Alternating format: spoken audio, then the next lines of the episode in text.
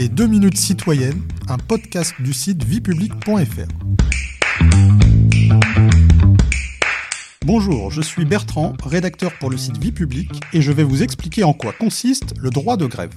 La grève est une cessation collective et concertée du travail, destinée à appuyer des revendications professionnelles. En France, le droit de faire grève est un droit à valeur constitutionnelle intégré à la Constitution de 1946. Toutefois, ce droit est encadré.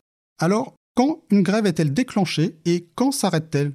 Dans le secteur privé, un mouvement de grève peut être déclenché à tout moment, sans préavis ni avertissement ou tentative de conciliation avec l'employeur. La grève est un droit individuel, mais qui s'exerce collectivement.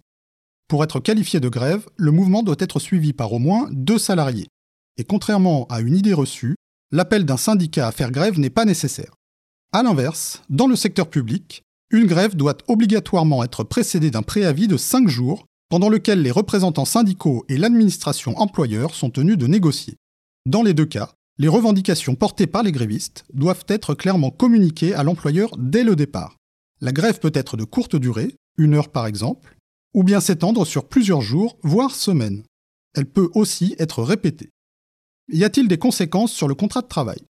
La grève suspend le contrat de travail des grévistes, mais ne le rompt pas. Le Code du travail précise que l'exercice du droit de grève ne peut justifier la rupture du contrat de travail, sauf faute lourde imputable au salarié. Le gréviste perd une partie de son salaire proportionnelle à la durée de l'arrêt de travail. Dans la fonction publique, cependant, la retenue sur salaire ne peut être inférieure à un trentième de la rémunération, soit un jour de travail aucun salarié ne peut être sanctionné ni faire l'objet d'une discrimination pour avoir fait grève.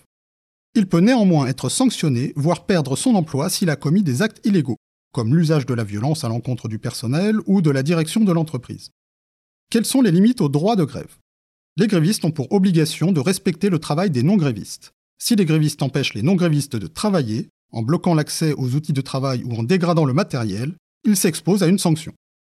Dans la fonction publique, les restrictions sont plus nombreuses. Ainsi, certaines formes de grève sont interdites, telles que la grève tournante. Par ailleurs, certains agents publics n'ont pas le droit de grève en raison de l'obligation d'assurer la continuité du service public, comme les militaires. Vous pouvez réécouter ce podcast et toutes nos séries sur vos plateformes préférées et notre chaîne YouTube. N'hésitez pas à vous y abonner. Et pour en savoir plus, rendez-vous sur notre site internet viepublic.fr et nos réseaux sociaux. On se retrouve très bientôt. Au revoir à tous.